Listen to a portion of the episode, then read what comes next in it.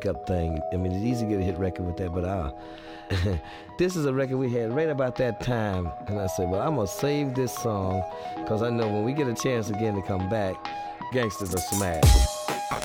And it had that vibe on it, so everybody had they, you know, had that uh, vibe that I can do it, I can do it. You know that uh, love and you know breakup thing. I mean, it's easy to get a hit record with that, but uh, one thing I hate to do in records is like pimp.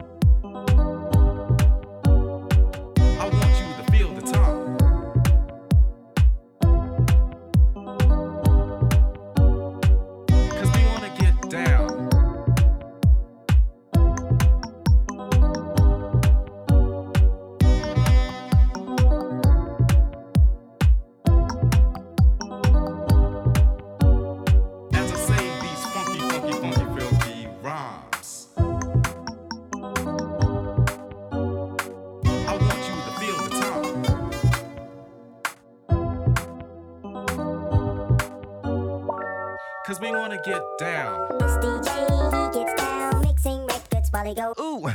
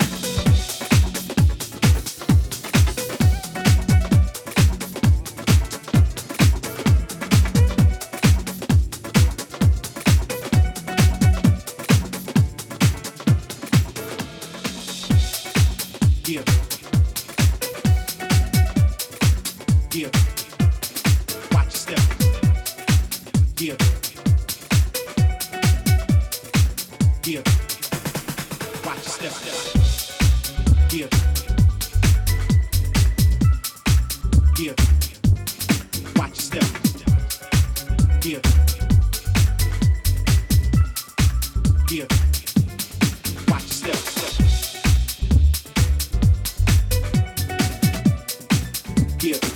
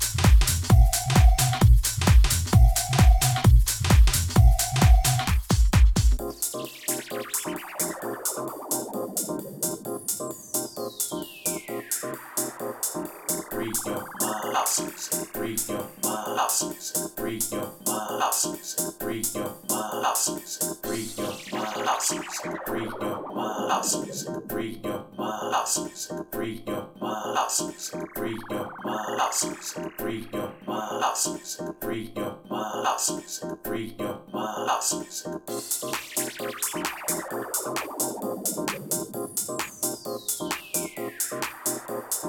Free your mind. House music.